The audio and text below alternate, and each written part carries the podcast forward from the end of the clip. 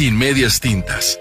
Un ejercicio donde se cuestionan temas habituales, de forma clara y sin palabras bonitas.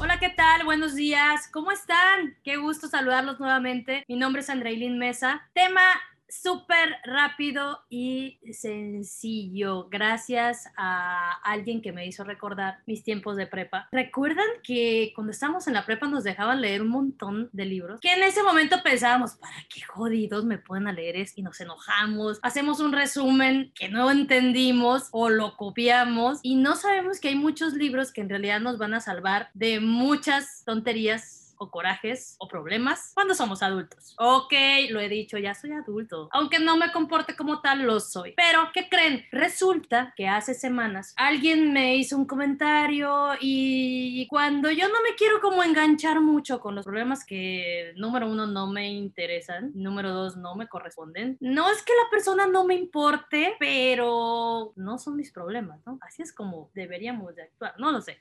El punto es que le dije, deberías de leer los cuatro acuerdos y me dice, ¿qué libro es ese? Y luego, si cursaste la prepa, y me dice, sí, ¿cómo? No sé, pero lo hice, ok, ya entendí todo. Es un libro que nos dejan leer en la prepa, en la preparatoria. Y la verdad es que nos sirve muchísimo. Yo fui de las que lo leí nada más por encima, tuve que leerlo después, ya que había salido, porque de verdad es un libro que sí te salva de muchos problemas. Por eso decidí hablarles un poco de los cuatro acuerdos. Y se llama, y le he puesto el capítulo Guía Rápida, bueno, le vamos a poner el capítulo, Guía Rápida para sobrevivir en el trabajo. Muy fácil. Vean, este libro habla de cuatro valores o cuatro acuerdos que son muy, muy, muy simples. Y es que desde mi punto de vista, obviamente la culpa siempre la tienen nuestros padres.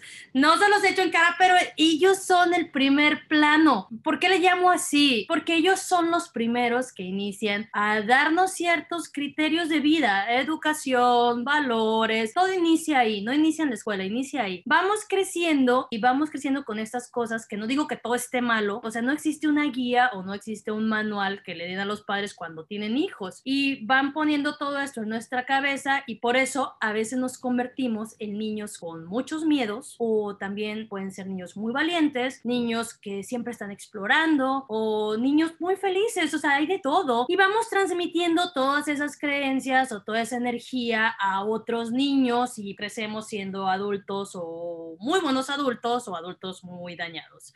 Y aquí es donde viene lo que yo digo. Mm, no es para justificarme que, ah, mis padres tuvieron la culpa, por eso estoy jodido. No, tus padres o mis padres nos pusieron cierta información en la cabeza, pero no por eso tienes que crecer y hacerte anciano con toda esa información en la cabeza. Tú decides qué información sacas de tu cabeza y qué información ingresas nueva a tu cabeza cuando eres adulto. Entonces empiezas a tomar decisiones, pero hay muchos adultos que todavía siguen diciendo, es que por culpa de mis padres, es que tú tuviste la culpa, es que ahora sí, ya mira lo que yo hice con mi vida, porque te es lo que tú querías. No, no funciona así. Te dan cierta información, hacen lo que pueden con lo que tienen y de ahí en adelante, cuando tú empiezas a tomar tus decisiones o empiezas a leer o empiezas a informarte o empiezas a tener ciertas influencias de maestros, amigos, es cuando tú empiezas a generar tu propia filosofía de vida. No puedes ir por la vida quejándote o justificándote de todas las babosadas que haces por el tema de los padres. Hay un momento en el que nosotros decidimos cómo actuar y qué hacer. Hay muchas cosas que podemos usar como respaldo y justificación de todas nuestras babosadas que hacemos. Religión, filosofía de vida, estilo de vida, libros, Daniel Javif, César Lozano, Coelho, la, la, la. Ok, ok, ok,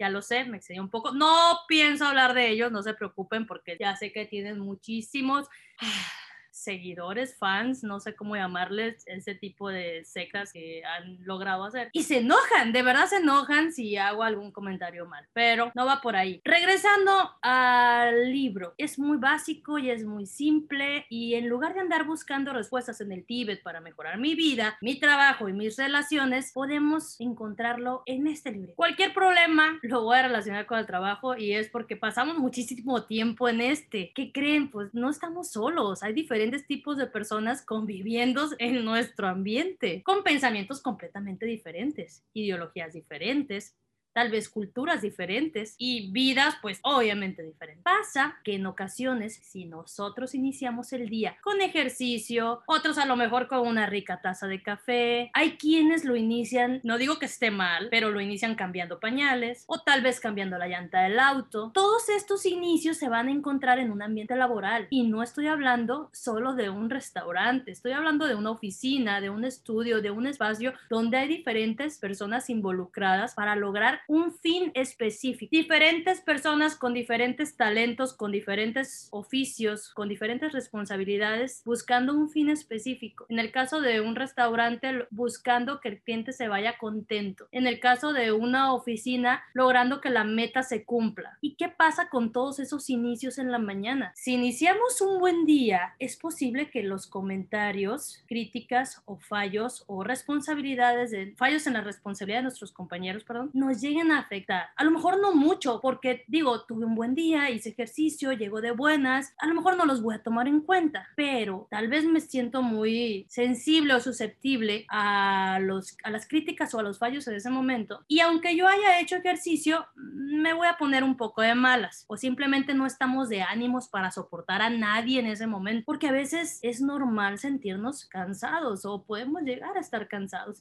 ¿Y qué pasa luego?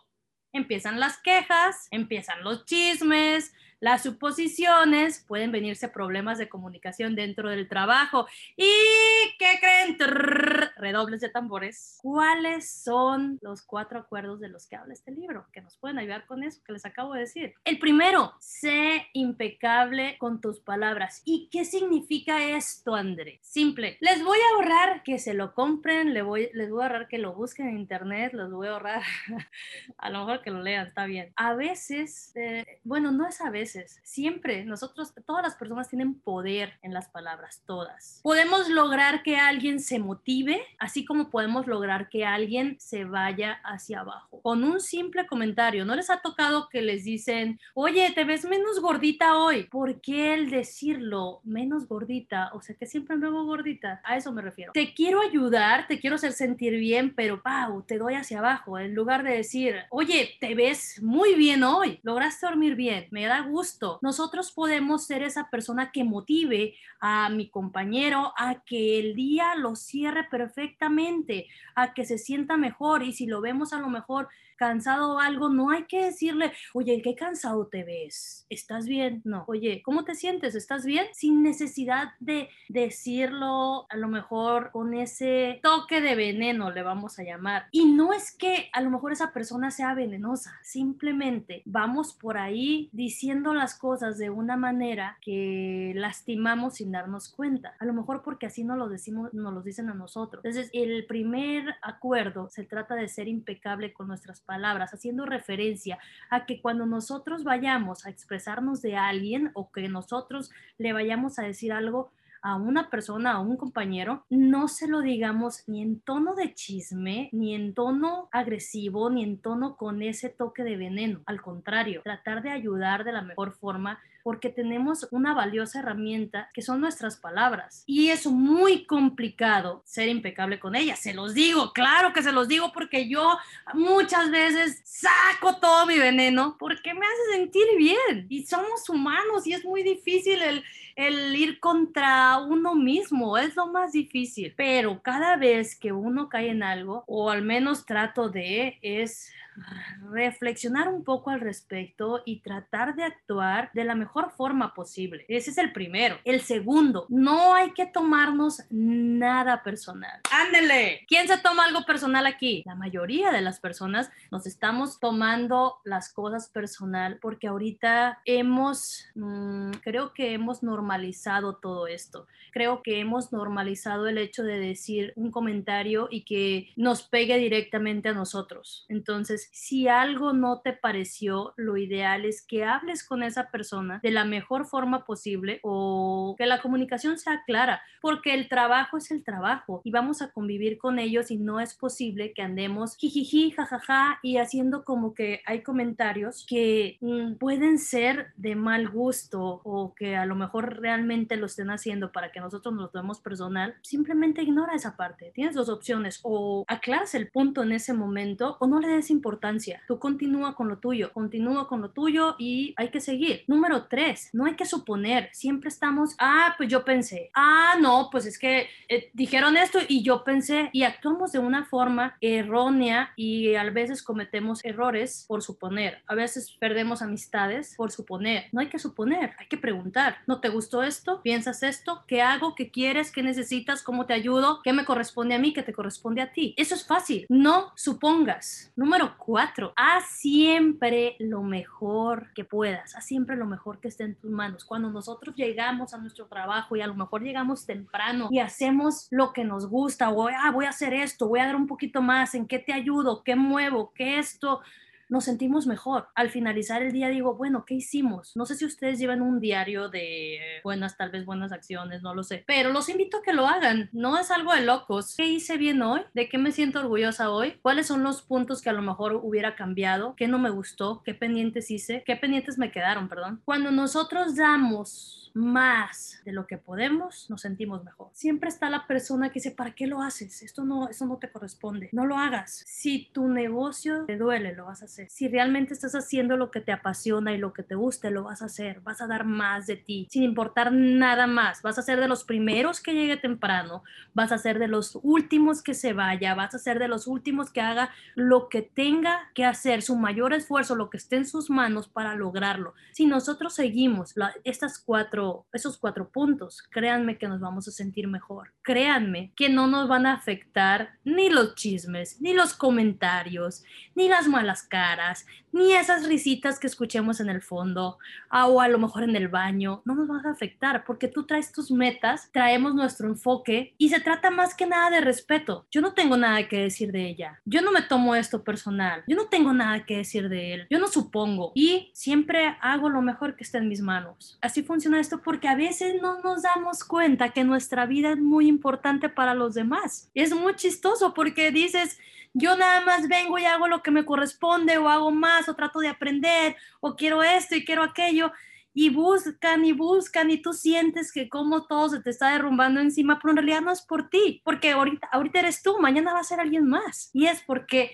hay tantas vidas en ese espacio que a lo mejor tú eres una de las personas que les llama la atención y que dicen, bueno, ¿por qué? ¿Por qué él es de los que llega temprano? ¿Por qué él hace más? ¿Por qué esto? No, el, el barbero. Y empiezan así con comentarios. No, no va por ahí. Haz las cosas que te hagan sentir bien a ti, primero que nada, por ti, porque tienes una familia, porque tienes un propósito, porque tienes tus metas, porque quieres lograr algo. Entonces, yo los invito, si lo quieren leer, léanlo, está muy padre, pero yo soy mala dando los resúmenes. Les recuerdo, se los leo de nuevo. Hay que ser impecables con nuestras palabras, saber qué vamos a, cómo las vamos a utilizar. Las voy a utilizar el día de hoy para motivar. No te tomes nada personal, no supongas, haz siempre lo mejor que esté en tus manos. Recuerda eso. Que tengas buen día. Bye bye. Sin medias tintas es un podcast de Liebre de Marzo.